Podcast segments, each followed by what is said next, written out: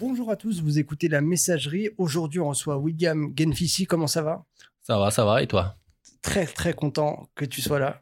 eh ben, C'est un grand plaisir pour moi. On s'était déjà vu, on en parlait en off. euh, on avait fait une émission avec les jeunes euh, du centre Accès à Hambourg sur un, un atelier radio qu'on encadrait. Et les jeunes t'avaient reçu pour parler un petit peu de, de ton parcours, de ce que tu fais.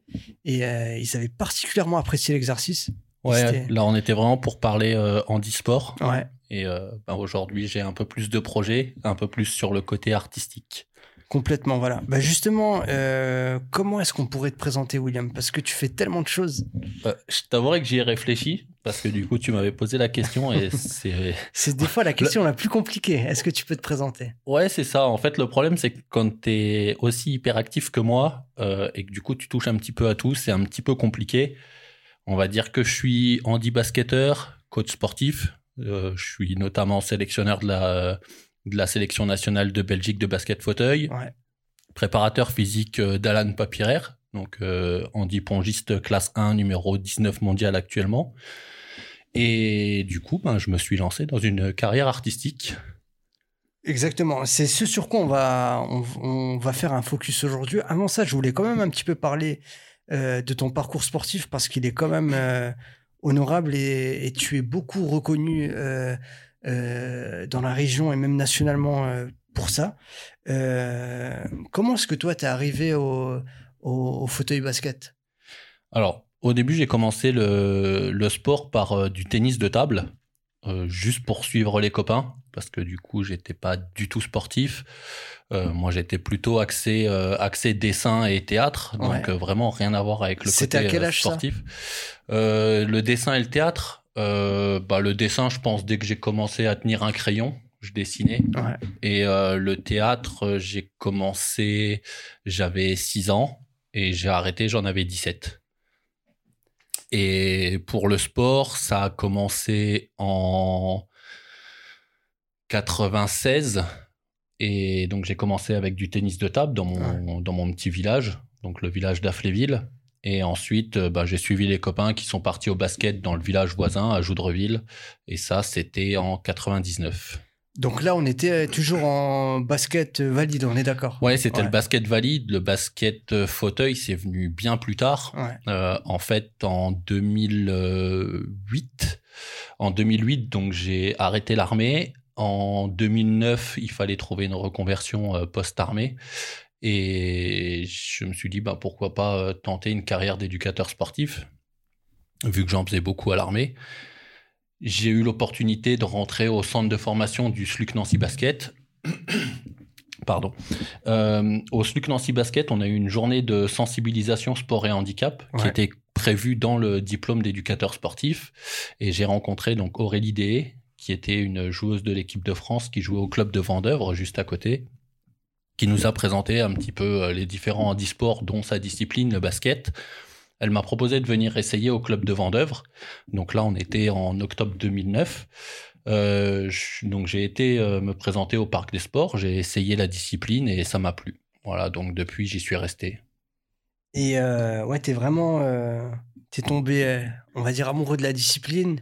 Et, Ouais, en euh, fait, en fait, je retrouvais euh, deux sports que j'aimais beaucoup. Ouais. C'est le basket et le foot américain. Parce que même si c'est du basket dans les grandes lignes, voilà, c'est le même terrain, même panier, même ballon, quasiment les mêmes règles. Euh, sur le fond de jeu, il y a pas mal de, de schémas qui peuvent ressembler un petit peu au foot américain, où on peut aller bloquer des joueurs, essayer d'attaquer en surnombre, donc effacer un joueur en le, en le mettant hors jeu. Voilà, ça permettait euh, vraiment de retrouver un mélange de ces deux sports et c'est vraiment ça qui m'a plu. Et est-ce que euh, à ce moment-là, tu t'es dit que t'allais poursuivre euh, une carrière professionnelle euh, Est-ce que tu as eu tout de suite ce déclic d'aller le plus loin possible euh, dans, dans ce sport? Alors non, pas du tout, parce que comme je l'ai dit à la base, moi je suis pas du tout sportif, donc euh, enfin j'ai pas forcément la la fibre compétition euh, à la base. Je l'ai acquis avec les années, mais voilà, là la première année j'y suis allé, je faisais même pas de championnat en fait. Eux étaient inscrits en National 2, mais la première année j'ai joué uniquement en loisir. Donc j'allais après mes, mes horaires d'entraînement, dès que je le pouvais, euh, j'allais à l'entraînement et j'ai appris à découvrir un petit peu ce sport. Mais j'ai pas fait un seul match sur toute la saison. Et, ensuite, j'ai eu l'opportunité donc de rejoindre le club de Saint-Avold, qui eux évoluait en deuxième division, en National B. Et, c'est à partir de là seulement. Euh, à la base, j'y allais que comme joueur. Le problème, c'est que quand tu commences la saison avec neuf joueurs, tu deviens très vite dépassé par, euh, par les blessures et, les absences pour raisons professionnelles ou autres. Donc du coup, j'ai très rapidement dû mettre le maillot alors que enfin j'avais peut-être pas forcément le niveau à l'époque de jouer euh, en National B. Mais voilà, j'ai fait mes armes sur le terrain et cette année-là, j'ai vraiment pris plaisir à jouer et, à faire de la compétition. Et j'ai commencé à devenir vraiment très compétiteur dans cette discipline. Euh, et après, j'ai eu d'autres opportunités pour jouer euh, ben, dans les meilleurs championnats d'Europe. Et comment t'es passé de, de joueur à, à entraîneur? Alors, de joueur à entraîneur, c'était au tennis de table. Euh, donc dans le village où j'étais, euh, où j'ai grandi, où j'ai commencé le, sport. Euh, donc j'ai joué, donc j'ai commencé en 95 ou 96 le, tennis de table et en 2000 l'entraîneur des jeunes a arrêté et ben, mon club était en recherche d'un entraîneur et ils m'ont proposé tout simplement de d'encadrer les, les moins de 8 ans. Donc on avait une équipe U8 et je me suis dit bah pourquoi pas essayer? voilà, j'aime bien le j'aime bien le tennis de table. Euh, je connais tous les jeunes parce que je m'entraîne avec eux et c'est tous les petits frères et les petits et les petites sœurs de de mes copains. Donc euh, voilà, il n'y a pas de raison que ça se passe mal. Et j'ai rapidement pris goût en fait à, l'encadrement. Et quelques années plus tard, donc j'ai commencé le basket et moi j'ai dû prendre deux ou trois années peut-être pour euh, bah, pour découvrir un petit peu vraiment la discipline et me former pour être euh, un minimum euh, efficace sur le terrain. Et après, je me suis dit, bah, pourquoi pas euh, continuer ce que je faisais au tennis de table, au basket. Et du coup, je pense que vers le 2004, quelque chose comme ça, 2003, j'ai commencé à encadrer des équipes de jeunes et très rapidement, j'ai encadré des des U17, puis, euh, puis des seniors jusqu'à des joueurs professionnels au Luxembourg. Alors aujourd'hui, tu es euh, coach sportif. Euh, c'est quelque chose que, qui est venu aussi par la suite. Tu as eu le déclic à un, moment donné de, ta carrière. Tu t'es dit que tu allais mettre un peu à disposition tes, tes compétences et ton expérience pour les sportifs Ou est-ce que c'est directement des, des, sportifs qui venaient te voir pour des conseils, des choses comme ça? Non, en fait, quand j'ai voulu rentrer à l'armée, donc en fait j'ai fait mon armée en deux fois. J'ai fait une partie gendarmerie et quand je suis sorti de la gendarmerie, j'ai voulu rentrer dans les commandos de l'air. Sauf que c'était pas du tout le même physique pour rentrer dans l'un et dans l'autre, donc j'ai dû rapidement aller dans une salle euh, de musculation. Euh, exercice qui était très compliqué pour moi à l'époque parce que ben je faisais euh, presque 1m90 mais pour moins de 70 kilos et que dans les salles de sport, t'as l'image du Gold Gym de Miami, quoi, avec des Schwarzenegger en puissance. Et je me suis dit, mais je vais avoir l'air ridicule dans, dans, une salle de musculation. Donc, euh, du coup, ça a été oui, assez compliqué pour moi de franchir le pas, d'aller dans une salle. Mais par contre, une fois que j'ai mis les pieds, j'ai très rapidement pris goût euh, à l'effort de musculation, au point où j'en ai même fait de la compétition. J'ai fait de la compétition de force athlétique. Voilà. Euh, j'ai même passé une barre à 225 kg en, en soulevé de terre, euh, non équipé, ce qui était déjà euh, pas mal pour mon poids de corps. Voilà, je faisais moins de 90 kg, pour donner un ça fait presque trois fois mon poids. C'était c'était plutôt plutôt sympa dans la dans la performance et du coup ben ça motive à continuer aussi d'aller à l'entraînement. Et de ce goût de la musculation, je me suis dit ben pourquoi pas l'enseigner. Voilà. Et en 2000. Euh, c'était en quelle année ça? 2011, je crois. En 2011, j'ai signé dans un club à côté de Besançon en basket. Et le club m'a embauché en, contrat de professionnalisation, ce qui leur permettait d'avoir des aides, mais du coup, je devais suivre une formation. Et moi, j'avais déjà suivi ma formation euh, d'éducateur sportif basket. Donc, du coup, bah, je leur ai demandé une formation en éducateur sportif musculation. Et de là, ben, j'ai développé une activité euh, plus axée sur, euh, sur la musculation, renforcement musculaire. Et quelques années plus tard, j'ai passé un diplôme universitaire en préparation physique euh, au CEP à Dijon. Donc en ce moment, les, les, personnes qui viennent te voir, c'est c'est plus des sportifs professionnels qui sont en carrière ou pas forcément? Non, pas forcément. En fait, bah, au début, j'étais vraiment très axé tout public. Voilà, mon but, c'était juste de, bah, de faire faire du sport à, à, toute personne qui le souhaitait. Et à partir de 2012, j'ai vraiment commencé à me consacrer un peu plus au, au public avec euh, des pathologies, des traumatismes. Alors soit des personnes avec un handicap, soit des personnes qui ont une maladie avec euh, avec des complications. Et j'ai vraiment essayé de de toujours garder des créneaux pour ce pour ce type de public. Voilà. Là, à l'heure actuelle, je prends plus de plaisir à essayer euh, de à, aider une personne à garder son autonomie ou à, ou à maintenir son autonomie, voilà, ou acquérir une certaine autonomie, plutôt que d'aider une personne à perdre du poids. Voilà. Il y a une vraie dimension sociale dans ce que tu apportes, parce que aider les personnes à un peu à, se relever, à, se dépasser, surtout voilà quand il y a des pathologies, des, histoires derrière. Il y a voilà, il y a pas que comme tu dis, il n'y a pas que du sport, il y a aussi la dimension sociale euh, qui est, j'imagine, importante pour toi.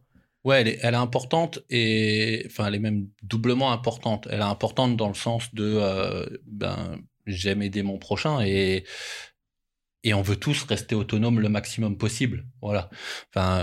Mon meilleur ami est en, fauteuil. Quand je l'ai connu, il avait euh, un kiné, une infirmière. Enfin, voilà, il avait vraiment plein de monde autour de lui. Ça lui amenait beaucoup de contraintes. Euh, voilà, quand tu es jeune tétraplégique, euh, tu vois, tu as 20 ans, tu as un accident, tu te retrouves en fauteuil roulant et que tu es obligé d'avoir une infirmière ou un infirmier qui vient tous les jours pour ben, te sortir du lit le matin ou pour te remettre au lit le soir, ben, ça t'impose des contraintes. Voilà, le matin, tu peux pas te dire, euh, bah, je fais une grasse mat, parce que si c'est sur le début de la tournée de l'infirmier, eh ben, quand il passe à 7 heures, tu dois être debout. Et pareil le soir, si tu es euh, sur le début de sa tournée, ben, à 20 heures, tu es au lit, quoi. Parce que quand tu as 20 ans, 20 euh, heures au lit, debout 7 heures, il y a peut-être mieux, tu vois. Tu peux pas te dire, je vais sortir avec des potes, je vais passer la soirée chez des potes, parce que le soir, tu dois rentrer, parce que l'infirmier doit te mettre au lit, il doit t'aider pour ta douche, pour ta toilette, enfin, pour tout. Voilà, donc ce, ce côté-là de, de l'activité euh, me plaisait beaucoup, de pouvoir euh, aider une personne à, à, acquérir son autonomie, ça me plaisait bien. Et puis après, il y a ce côté aussi euh, financier, parce que faut être honnête, je suis en dessous de ce que me propose le marché. Et quand j'ai créé ma société, j'ai vu plusieurs comptables parce que je devais avoir un bilan financier à proposer. Et la plupart m'ont dit que je devais augmenter mes tarifs parce que ce serait difficilement viable pour ma société. Mais mon objectif n'était pas mon objectif est pas de devenir euh, riche, mon objectif est de boucler mes fins de mois. Voilà, si je travaille 15 euh, heures euh, par semaine et que ça me permet de boucler mes fins de mois, tant mieux. Si je dois en travailler 40, et eh ben j'en travaillerai 40. Mais je voulais vraiment rester accessible sur ce sur ce plan-là aussi, parce que ben quand tu t'occupes de personnes en situation de handicap, surtout quand c'est des handicaps assez lourds, c'est des personnes qui vivent avec la hache. La hache, c'est 700 euros par mois à peu près.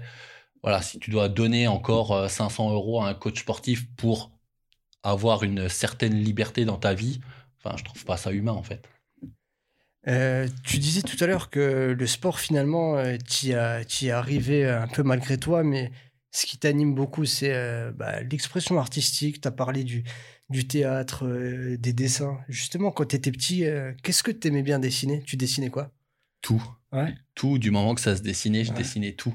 Voilà, je pouvais passer euh, des heures à observer ma main et à la redessiner.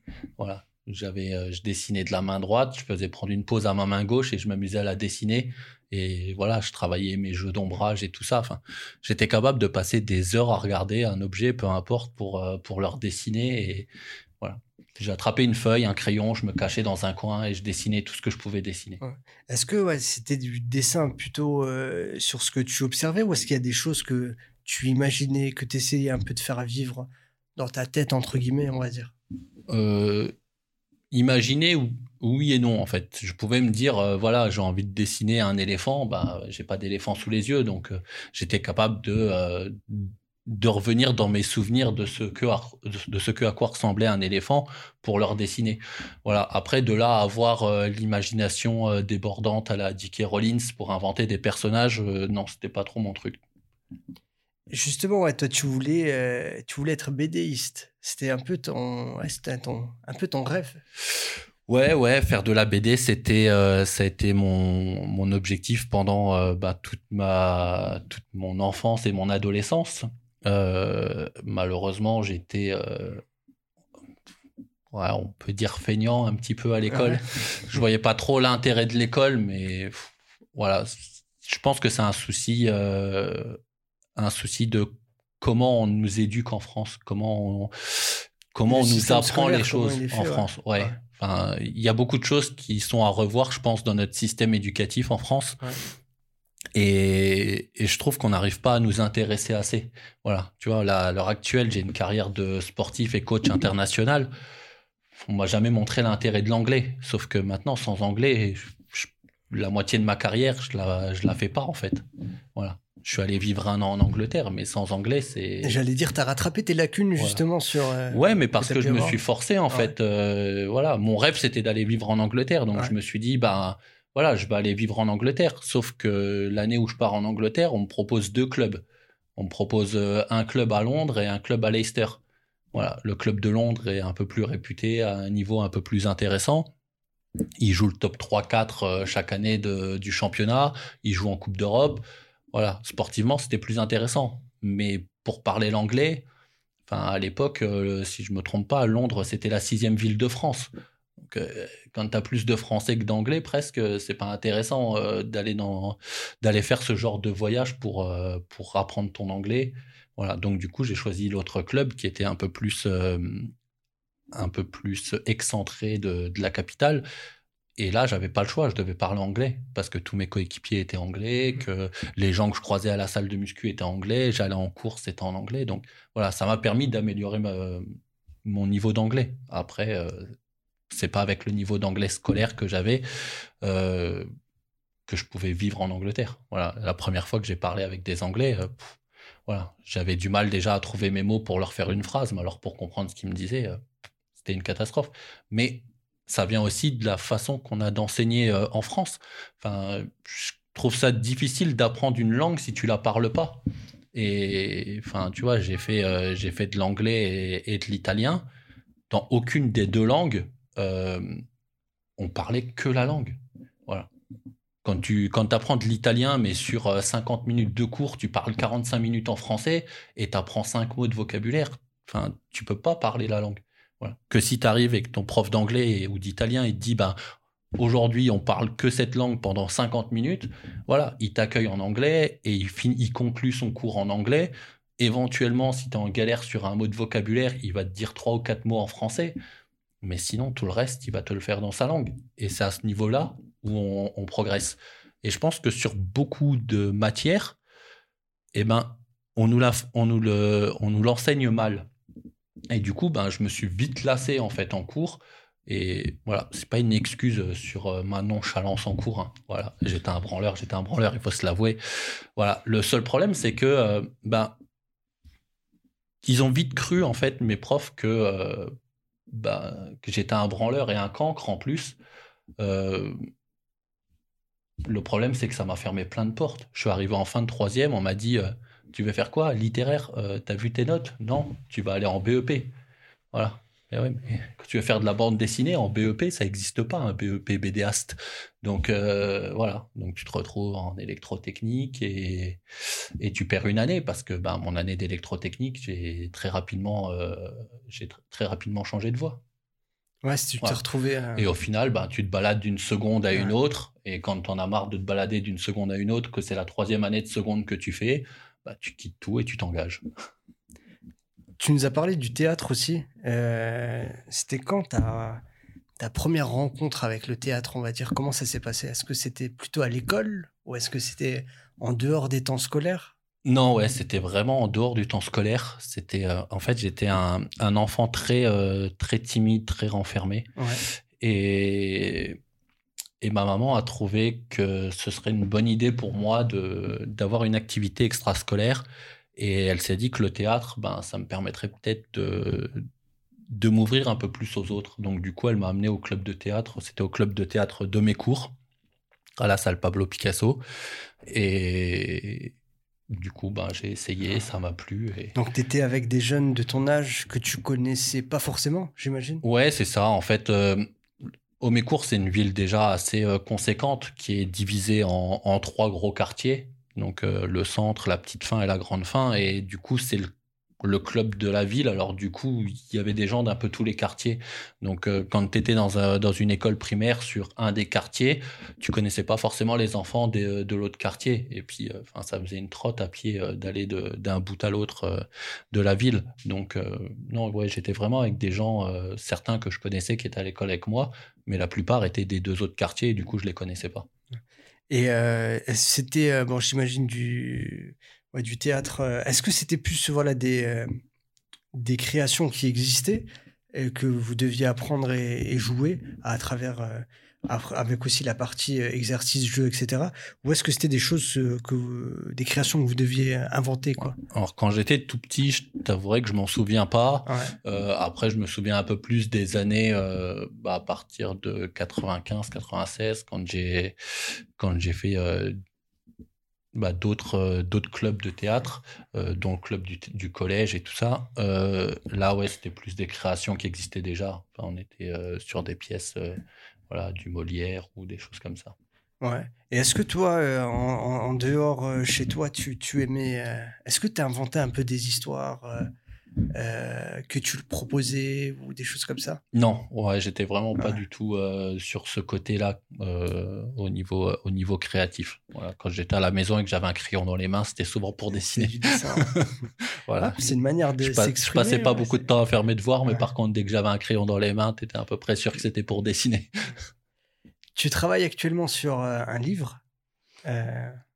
c'est alors c'est paradoxal parce que tu dis que t'étais un, fainéant alors, alors que finalement tu fais tellement de choses et euh, travailler sur un livre c'est il n'y a pas plus compliqué et, euh, moi j'ai l'impression que t'es es, es, l'inverse d'un fainéant.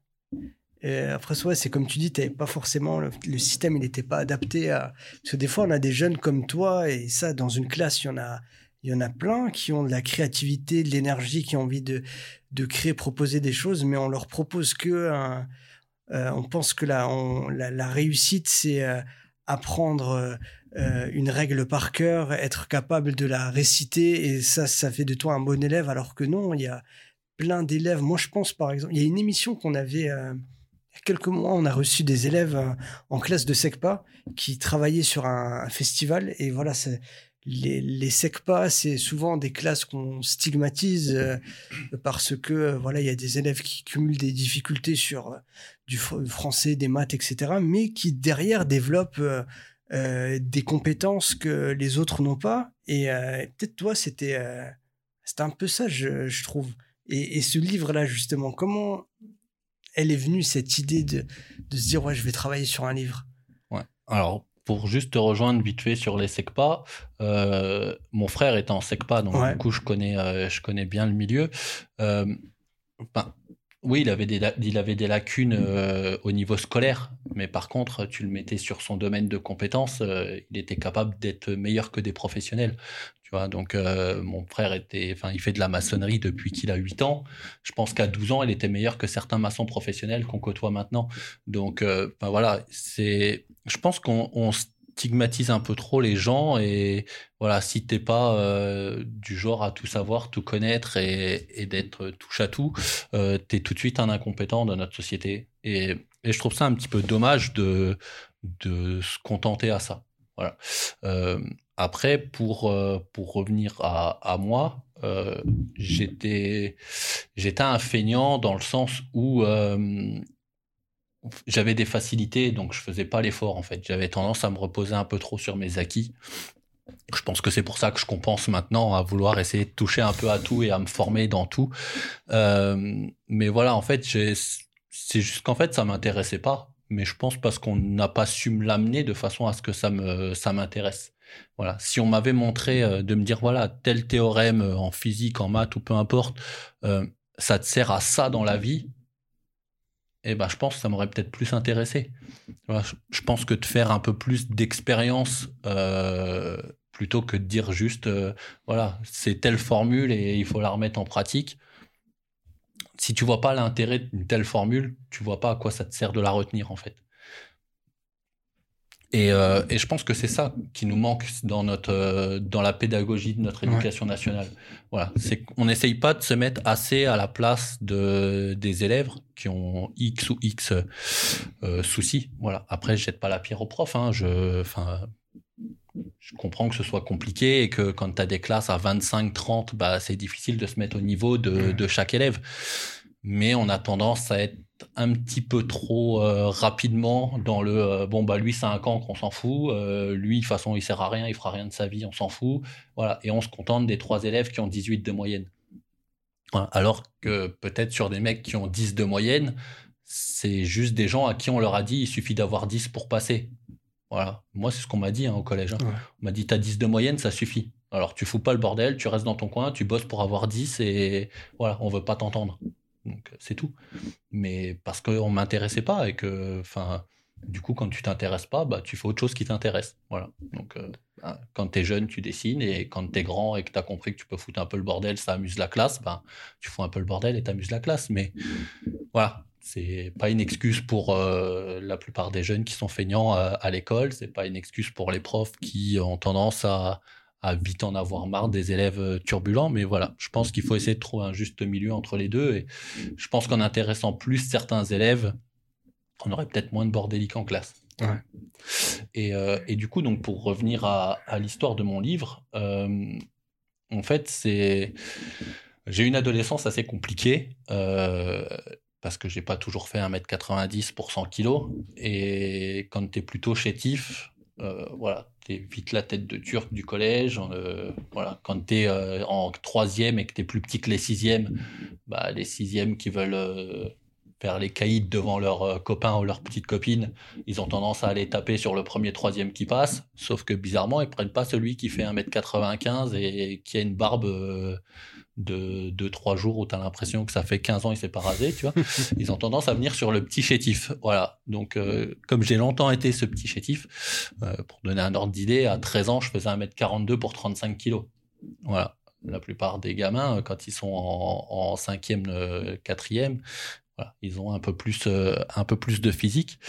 Donc du coup, ça a été assez compliqué et voilà, il y a eu pas mal de petites choses encore que, que je raconte dans ce livre.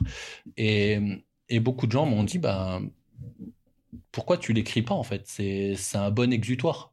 Tu vois, sans forcément me parler de livre à la base. Le but était, euh, ils m'ont dit, bah, couche les mots sur le papier et voilà. En fait, si tu n'arrives pas à en parler aux gens, pose-le sur le papier et ça te permettra de. J'allais te dire justement, est-ce que toi tu en parlais à tes parents ou à tes professeurs euh, Non, parce que j'avais aussi des soucis avec mon père. Alors, euh, tu vois, moi je suis j'ai un père algérien, donc euh, quand il y avait un souci, il avait plus tendance à te foutre une baffe et, et à discuter après, tu vois.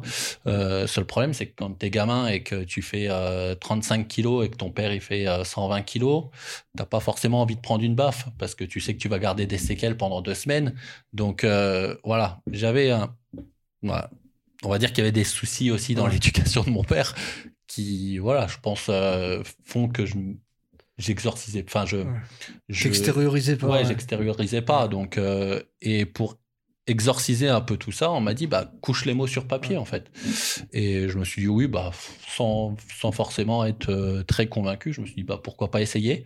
Et donc j'ai posé les premiers mots qui ont très vite fait des pages. Et à un moment je me dis bah pourquoi pas le raconter dans un livre en fait. Voilà. Donc euh, le problème c'est que quand tu es sportif et que tu as fais un petit peu de choses, les gens, ils ont tout de suite tendance à croire que tu fais un livre euh, pour te la raconter et, pour te mettre en valeur, alors que pas du tout. Justement, mon livre, euh, mon histoire part de ma naissance et elle s'arrête juste au moment où je suis à la tête de la sélection nationale. Voilà, parce que j'ai pas voulu euh, aller plus loin. C'est pas un livre qui est fait pour m'encenser, c'est un livre qui est là juste pour exorciser mes vieux démons, c'est tout. Et ouais, donc est-ce que tu t'es fixé un peu une colonne vertébrale dans l'écriture en te disant il y a telle euh, pente de mon histoire que je veux aborder ou alors euh, est-ce que tu partais vraiment à l'instinct et t'écrivais comme ça venait? Alors au début je suis parti vraiment à l'instinct parce que comme j'ai dit, l'objectif c'était pas de faire un livre. En fait, euh, l'objectif à la base c'était euh, de coucher des mots sur le papier pour dire voilà, il y a telle chose qui m'a dérangé quand j'étais jeune. Je raconte ce moment-là et je prends la page, je la broie et je la fous à la poubelle et on n'en parle plus. Je prends une autre page et je réécris un autre problème de ma vie. et au fur et à mesure ben, que j'ai écrit ces pages, qui au final n'ont pas été broyées mais stockées les unes après les autres, bah, je me suis dit que ça faisait déjà un ouvrage assez conséquent. Et là, je me suis dit, bah, pourquoi pas essayer d'en faire un livre euh, si ça me permet de continuer d'extérioriser et de me fixer un objectif pour écrire, en fait. Euh, quand tu dis écrire, moi, ce qui m'intéresse, c'est aussi la, la forme. Est-ce que tu es plutôt papier, ordinateur? Est-ce que, généralement, toi, pour euh, l'inspiration, quand elle vient, comment tu la, tu la sors? Je préfère le papier parce que euh, je suis plus rapide à l'écrit que sur un ordinateur. Voilà. Et que ben, dans ma tête, je suis aussi hyper actif que dans ma vie. Tu vois, on me l'a dit, j'ai fait, j'ai fait pas mal de choses, je continue de faire pas mal de choses. Il y a énormément d'autres projets en parallèle encore. Euh, mais en fait, j'ai beaucoup d'idées qui viennent très rapidement et je tape pas assez vite pour tout noter. Voilà. Alors, euh, je t'avouerai que même à certains moments, euh, je suis même sur le vocal plutôt que sur l'écrit. Voilà, je vais prendre mon téléphone qui a une fonction euh, magnéto, je vais enregistrer ce que j'ai à dire et, et puis je le recouche sur le papier après. Voilà. J'ai des dizaines et des dizaines de, de vocaux pour des idées, des passages de mon livre, sur euh, voilà, des projets à venir.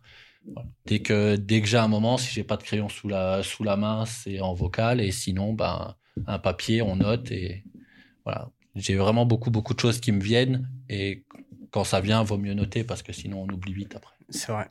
Est-ce que dans cette, euh, cette aventure-là, tu t'es entouré de personnes euh, qui ont déjà fait ce type de projet ou est-ce que tu as voulu partir un peu de manière indépendante? Alors, je me suis pas entouré de personnes parce que j'ai pas d'écrivain forcément autour de moi et que, comme je dis, c'est mon projet. Voilà, si je me plante, je me planterai tout seul. Tu vois, même pour l'édition, c'est un livre qui sera auto-édité. Euh, voilà, j'ai vraiment pas envie de me mettre des contraintes. Beaucoup de personnes m'ont dit, bah, pourquoi tu fais pas les, des démarches autour de, d'éditeurs ou des choses comme ça. Mais alors le problème, c'est que souvent, ben, ils donnent des deadlines à tenir. Voilà, j'avais plein de choses à faire. J'ai des carrières. Euh, enfin voilà, tu vois, j'ai de la préparation d'Alan, j'ai la sélection nationale. Euh, je suis entraîneur dans des clubs valides. J'ai, enfin, je suis joueur. J'avais vraiment pas mal de choses à, à gérer et je voulais pas me me donner des contraintes de me dire il faut à tout prix que ce soit fini à tel moment. Voilà. Et, je pense que d'avoir un éditeur, ça m'aura amené ces contraintes-là. Et, et voilà, ça reste mon premier livre. Alors du coup, j'ai pas envie de, faire un truc bâclé. J'ai vraiment envie d'essayer de rester le plus fidèle possible à, ce qui s'est réalisé dans, dans ma vie. Donc euh, non, au niveau professionnel, je me suis entouré de personne. Par contre, euh, ben, je suis entouré de, de mes proches, des gens qui ont vécu les, les histoires au moment où je les ai vécues. Et par contre, eux, ouais, je leur pose pas mal de questions. Je pense notamment à, ma mère que j'harcèle de messages parce qu'il y a pas mal de petites choses. Ben, elle était adulte à certains moments où moi j'étais euh, plutôt petit enfant. Donc du coup, j'ai pas tous les souvenirs. Voilà. Euh, ça me permet aussi de, de, me replonger un petit peu dans certains moments et, et d'avoir un autre point de vue, un point de vue extérieur. Parce qu'à certains moments, des choses que j'ai pu euh, vivre ou ressentir d'une certaine manière, peut-être que de l'extérieur, elles étaient peut-être pas si terribles en fait. Euh, justement, quand tu vivais ces choses-là, étant plus petit, voilà, comment tu faisais pour aller mieux? Est-ce qu'il y avait, est-ce que le dessin t'aidait un peu, ou est-ce que tu avais des choses qui t'aidaient un peu à oublier, et à aller mieux? J'avais un doudou. Bah, j'avais un doudou. J'en parle dans ah. mon livre hein, d'ailleurs. Voilà. Euh, et puis d'ailleurs, il est là, tu vois. Ouais. tu, l'as encore? Hein? Ouais, ouais, je l'ai encore. Je l'ai encore. Il est, euh, il est chez mes parents. Et euh, voilà. Donc c'était un, grand chien. il s'appelait Joris en fait. C'était un chien blanc avec des grandes oreilles noires qui avait un petit pull rouge. Et c'était un jouet qui se vendait à l'époque en fait, qui s'appelait, euh, qui s'appelait vraiment Joris en fait. C'était écrit sur euh, sur le pull du du de la pluche. Donc j'ai vraiment rien inventé. Hein. J'ai juste euh, pris le nounours tel qu'il était et quand on me l'a offert. Donc enfin on l'a offert à ma mère avant que je naisse. Donc du coup il est même là avant moi en théorie. C'est peut-être moi son doudou au final peut-être. voilà. Mais, euh, mais ouais, c'est un, un, chien que, que j'ai toujours, du coup. Et, et, ce qui est assez drôle, c'est qu'il y a quelques années en arrière, ma mère avait fait une brocante. Elle est rentrée de, de la brocante avec ce chien, mais neuf. Incroyable. Voilà. Donc euh, du coup, le mien, il a subi les airs du temps. Enfin, tu vois, il a eu des inondations. Euh, il a déjà été attaqué par une souris. Je m'en servais comme arme pour tabasser mon frère. enfin, tu vois, les oreilles, elles ont diminué de moitié. le nez, il a arraché. Les yeux, ils sont cassés. Enfin, voilà. Et du coup, bah, j'ai les à la maison, j'ai les deux, ils sont côte à côte. Tu as la version neuve et la version euh, euh, ma version quoi, qui a qui a vécu. Et au final, il a autant de séquelles que moi parce que du coup, il est recousu de partout. Il est voilà. Et est-ce qu'aujourd'hui, tu as encore un doudou euh, autre? Je sais qu'il y a plein de sportifs qui ont un peu des rituels ou des gris-gris avec telle paire de chaussettes, telle chose. C'est psychologique, ils savent que quand ça c'est là, ça va bien aller et puis euh, ils sont rassurés. Est-ce que tu en as encore aujourd'hui? Non, j'ai pas de j'ai pas de superstition à ce niveau-là. Voilà, j'ai eu quelques coéquipiers qui avaient des superstitions. Euh, pour certains même euh, des superstitions très odorantes hein, parce que quand tu fais la première saison avec une paire de chaussettes et que si tu gagnes tu la laves pas jusqu'à la fin de la saison euh, ça se sent assez vite après. Ouais, c'est ça. elles sont solides à la fin de la saison les chaussettes. Mais euh, non, non, moi personnellement, j'ai jamais eu trop de superstitions euh, au niveau du sport. Voilà, jamais de ni d'objets, ni de non rien de pas de rituel. Enfin voilà, j'ai pas. Il y a des joueurs qui veulent mettre d'abord leur chaussure gauche avant la chaussure ah droite ou. Non, moi j'ai jamais eu tout ça en fait. Est-ce que tu penses que euh, ton livre, parce que finalement l'histoire que tu racontes, c'est l'histoire de plein d'adolescents, surtout en ce moment, on voit que le, harcèlement, ça reste un, sujet qui occupe toujours euh, l'actualité. Est-ce que tu penses que ce livre-là pourrait aider euh, des personnes qui, qui subissent ce fléau? Alors, j'ai pas la prétention qu'il aide qui que ce soit. Comme j'ai dit à la base, c'est vraiment euh, pour toi que tu le fais. Ouais. Le but, c'est qu'il m'aide moi en fait. Euh, voilà. Sans, sans être égoïste, hein, le but c'est vraiment qu'il m'aide moi à la base. Euh, mais après, s'il peut aider quelqu'un, tant mieux. Ouais. Alors, autour de, de ce livre, tu as rattaché plein d'autres outils artistiques. je sais que tu travailles sur une chanson, sur un clip. Euh, voilà, il y a plein de choses. Euh, tu voulais pas juste sortir un livre comme ça, tu as voulu ramener tout un univers derrière. Euh, en parlant de la chanson d'abord, bah, il y a quelques mois, on a reçu Fauzi, un artiste que tu accompagnes. tu, tu m'avais écrit récemment, tu m'as dit, ouais, il y, y, a un jeune hyper talentueux que j'essaye un peu de, euh, de, suivre, d'accompagner, de coacher, euh, ce qui peut passer un peu, euh, voilà, pour faire un peu la promotion de ce qu'il fait. J'étais agréablement surpris de cette rencontre parce qu'il est, vraiment top, Fauzi. Ah, il est solaire. Hein. ouais, ouais, il est, en tout cas, voilà, c'est un, un, un, bosseur. Et ouais, donc on voit quand même que toi, tu as une palette artistique très diversifiée. Tu t'es pas mis à sur euh, juste le dessin ou juste le sport ou juste le théâtre.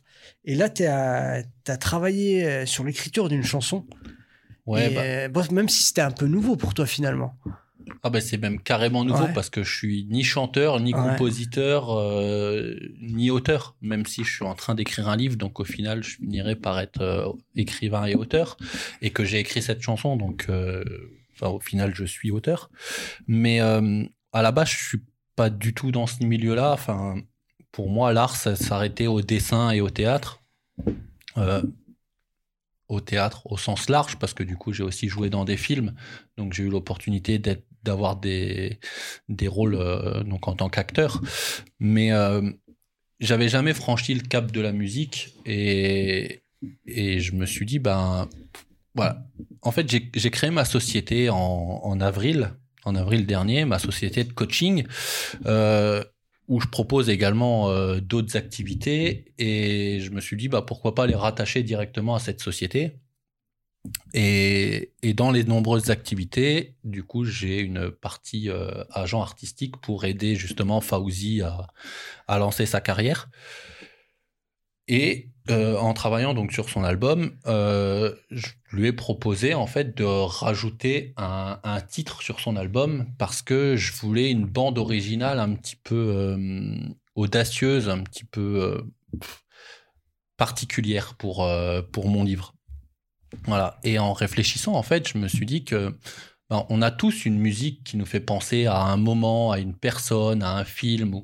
Voilà. On entend tous une musique, on dit ah tiens ça c'est la musique de tel film ou voilà. Et je me suis dit ben pourquoi pas faire une, une bande annonce de mon livre en musique? Voilà. Donc à la base, c'était juste ça. À la base, c'était juste une chanson. Euh, Mais ben c'est original parce que personne ne fait ça. Ouais, enfin, je cherchais un truc un petit peu audacieux et, je me suis dit, bah voilà, pourquoi pas le faire. Enfin, j'ai déjà l'histoire vu que c'est la mienne. Enfin, je peux pas me tromper dans l'histoire. Euh, ce qu'il fallait après, c'était juste euh, bah, poser les mots sur le papier pour faire un résumé qui en dit assez, mais pas trop. Euh, et le problème, bah, comme je dis, moi, je suis pas, je suis pas chanteur. Alors du coup, j'ai posé les, les, les, phrases et les mots les uns derrière les autres. J'ai fait des couplets. Sauf que quand je l'ai proposé à Fauzi, donc déjà, il a été emballé par le projet. Euh, et quand je lui ai proposé, il me dit c'est bien, mais c'est difficilement chantable. Donc en fait, j'avais plus un poème qu'une chanson. Voilà, euh, tout simplement parce que ben il fallait respecter certains temps et tout ça que voilà, quand mes idées sont venues, faire rimer les phrases et, en faire un poème, c'est facile. Euh, la faire sonner en chanson, c'était un autre travail. Donc, du coup, on a, on a eu un travail de réécriture avec Fauzi. Euh, donc, euh, on a travaillé longuement, on a échangé, on a essayé de voir ben, ce qui collait, ce qui collait pas. Et à la fin, une fois qu'on avait notre texte, ben, Fauzi il a amené sa ligne de voix dessus pour la première partie de la composition. Moi, j'ai amené ma deuxième partie euh, parce que du coup, je l'interprète aussi. Voilà, enfin, je l'interprète. Je la chante pas vraiment, j'ai plus un, espèce de slam dessus euh, sur deux parties. Euh, donc, on avait composé notre ligne de voix tous les deux, mais par contre, il manquait un arrangement musical dessus. Sauf que je suis pas musicien, Fauzi non plus que j'avais énormément d'attentes sur la bande son. Euh, donc du coup, bah, Fauzi travaillant déjà avec euh, un studio à Champignol, le studio Joss Singer, il m'a dit bah bien, je te, je te présente Joss, donc qui est le propriétaire du studio, celui avec qui Fauzi bosse déjà. Et puis on voit si lui peut faire coller une, une, rythmique musicale dessus. Donc du coup, ben, on a échangé, je lui ai proposé ce que je voulais réellement, parce que du coup, ben, c'est la bande-annonce de mon livre, donc du coup, il fallait que la chanson me corresponde en fait, que donc les paroles c'était fait et il fallait que le rythme musical me corresponde.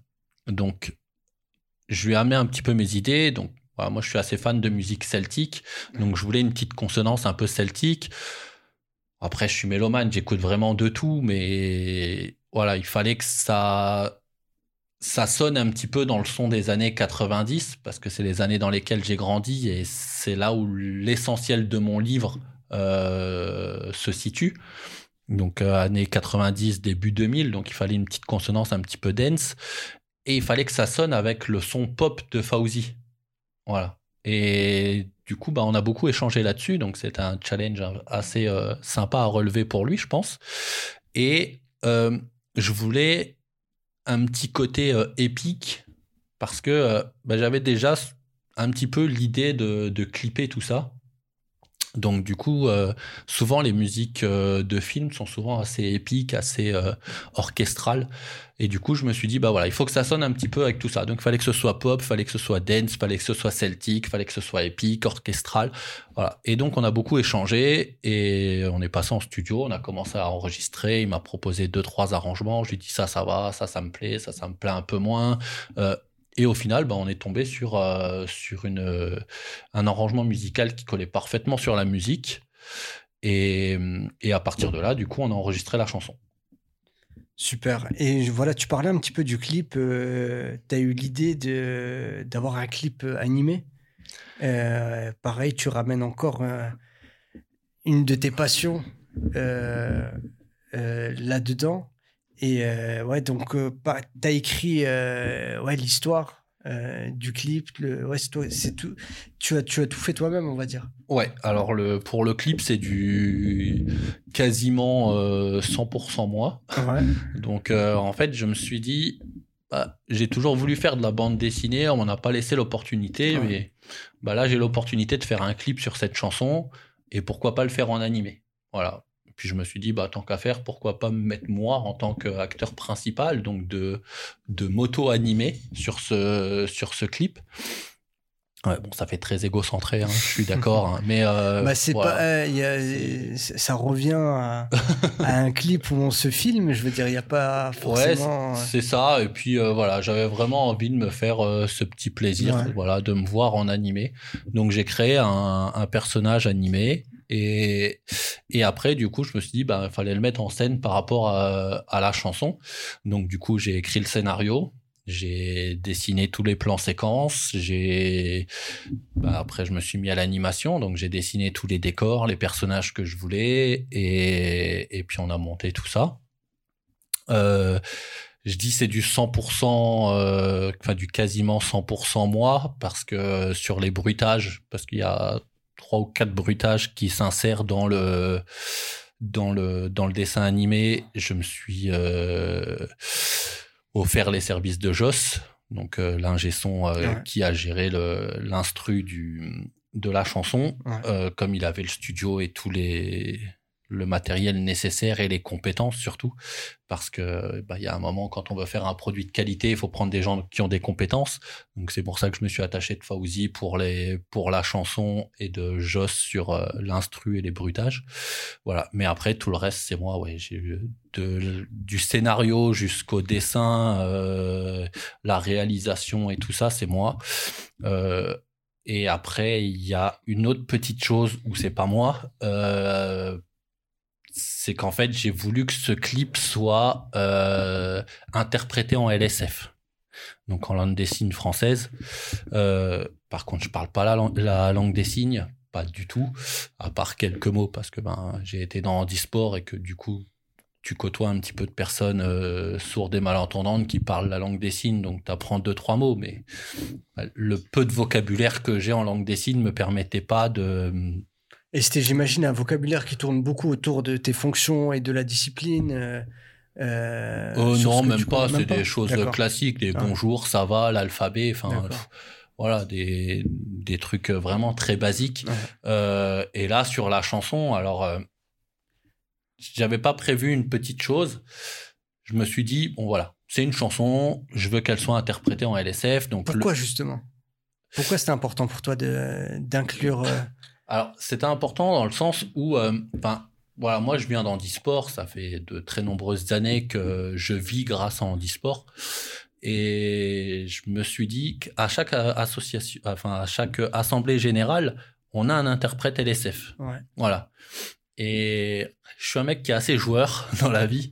Et je me suis dit, bah, pourquoi pas faire une chanson qu'on pourrait partager avec tout le monde? Parce que ben, moi, je fais du handi basket mais on a des personnes dit, mais on a aussi des valides. Donc on a déjà une discipline qu'on partage avec tout le monde. Donc pourquoi ne pas faire ça avec une chanson? Et je me suis dit, le public le plus compliqué pour, euh, une chanson, bah, c'est le public sourd, parce que ben ils peuvent pas l'entendre, la musique. Euh, et en, en, creusant un petit peu le, truc, je me suis aperçu qu'en fait, il y a des festivals où ils font euh, ressentir la musique. Ils ont créé des, moyens pour faire ressentir la musique aux personnes sourdes. Et je me suis dit que si en plus de leur faire euh, ressentir la musique, on pouvait leur faire comprendre les paroles, ce serait, euh, ce serait tellement bien. Et il y a certaines personnes, ils vont me dire, ouais, bah, il suffisait de sous-titrer et d'écrire le texte. Mais il y a beaucoup de sourds qui sont, euh, qui sont analphabètes, qui ne savent pas lire. Donc, je me suis dit, bah, allez, on va la sous-titrer parce que bah, il faut que ce soit sous-titré. Et, et, en plus, on va l'interpréter en LSF. Voilà. Donc j'avais la chance de connaître, euh, j'ai la chance, parce que je la connais toujours, euh, j'ai la chance de connaître une interprète euh, LSF, Claire, Claire Matz, et je lui ai proposé bah, d'interpréter le, titre. Donc je lui ai demandé combien ça me coûterait, parce que c'est son travail quand même, combien ça me coûterait de, de faire interpréter cette chanson, et, elle m'a gentiment offert l'interprétation de la chanson. Donc c'est elle qui interprète la chanson dans mon clip, euh, gracieusement. Donc euh, je la remercie encore. Et en échangeant avec elle, euh, donc au moment d'interpréter la chanson, moi j'avais pas vu la difficulté parce que je parle pas la langue des signes et voilà, c'est déjà compliqué à, interpréter un texte, tu vois, un discours présidentiel bah, il faut l'interpréter euh, en fonction euh, de quand la personne parle. Mais sur une chanson, c'est un petit peu différent parce qu'en fait, tu vas pas, de ce qu'elle m'expliquait, tu tu traduis pas du mot à mot en fait comme tu traduis euh, un discours. Tu vas vraiment essayer de faire ressentir l'intention que tu veux faire donner au mot en fait. Voilà. Et, et, du coup, il fallait essayer de le caler sur le rythme de la musique. Voilà, montrer que c'est une musique faire passer le message que tu veux faire passer avec tes mots à travers les signes de la, de la langue française. Et, euh, et c'est quelque chose qu'elle a parfaitement bien fait. Mais pour ça, il fallait quelqu'un de compétent avec euh, beaucoup de, d'expertise. Et voilà, Claire a été la personne parfaite pour ça. Alors, c'est un projet euh, incroyable et très ambitieux qui nécessite beaucoup de temps, d'énergie et des moyens.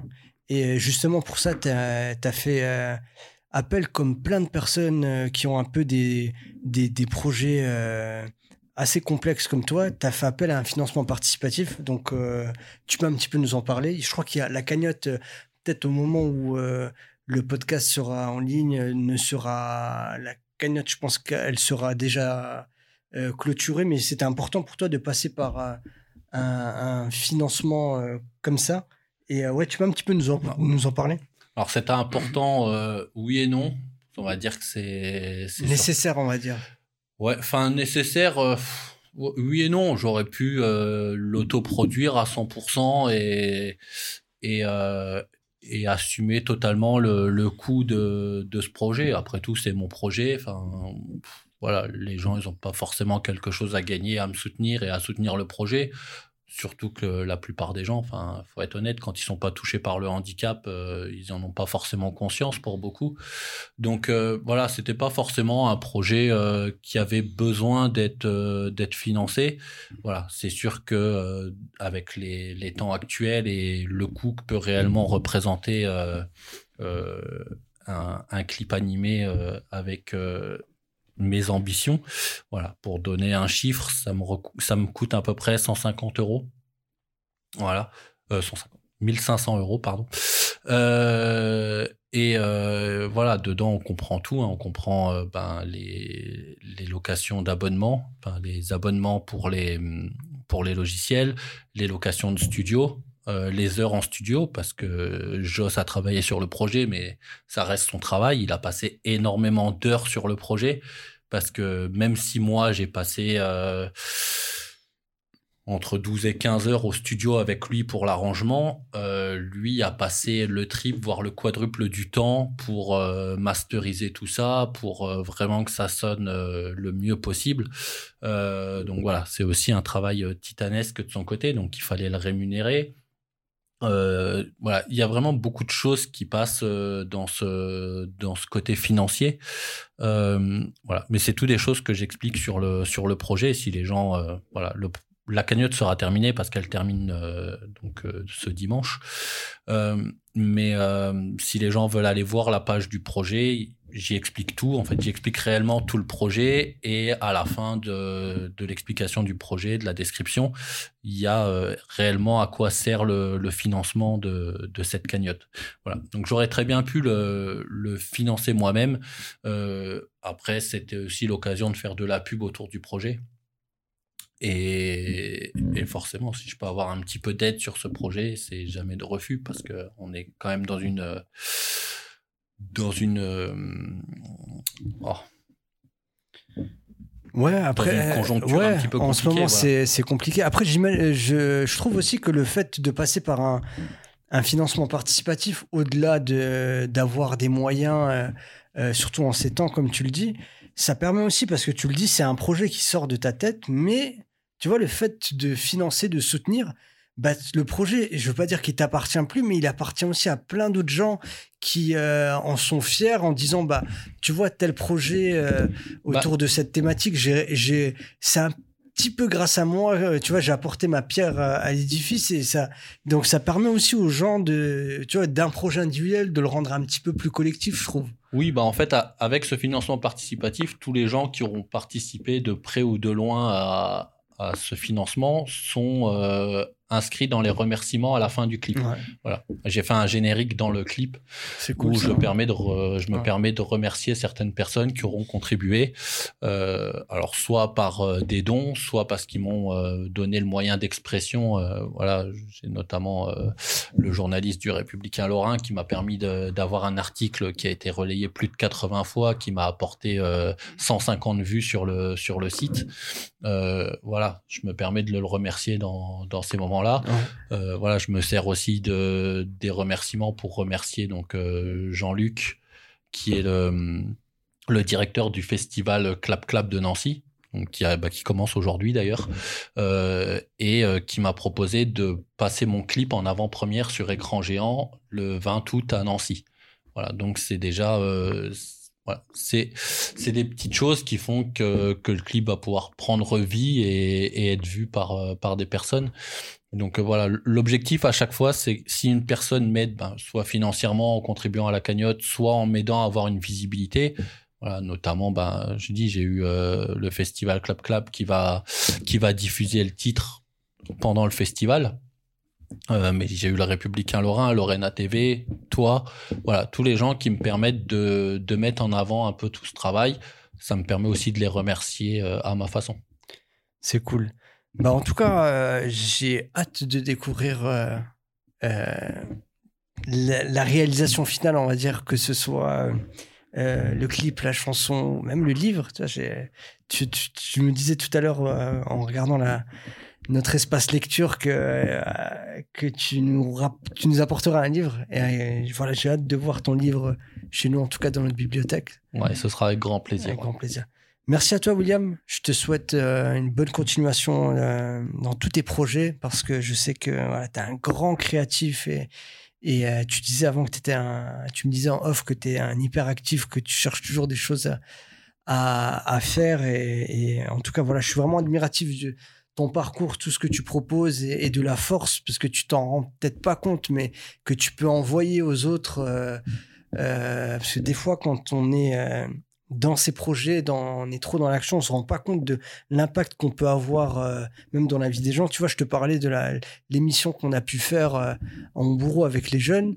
Euh, bah, tu as vu à la fin, ils ont fait des photos avec toi. Tu vois, ils étaient hyper fiers, contents de ton parcours et ça, c'est une partie de ton histoire et ça les aide aussi à grandir un petit peu.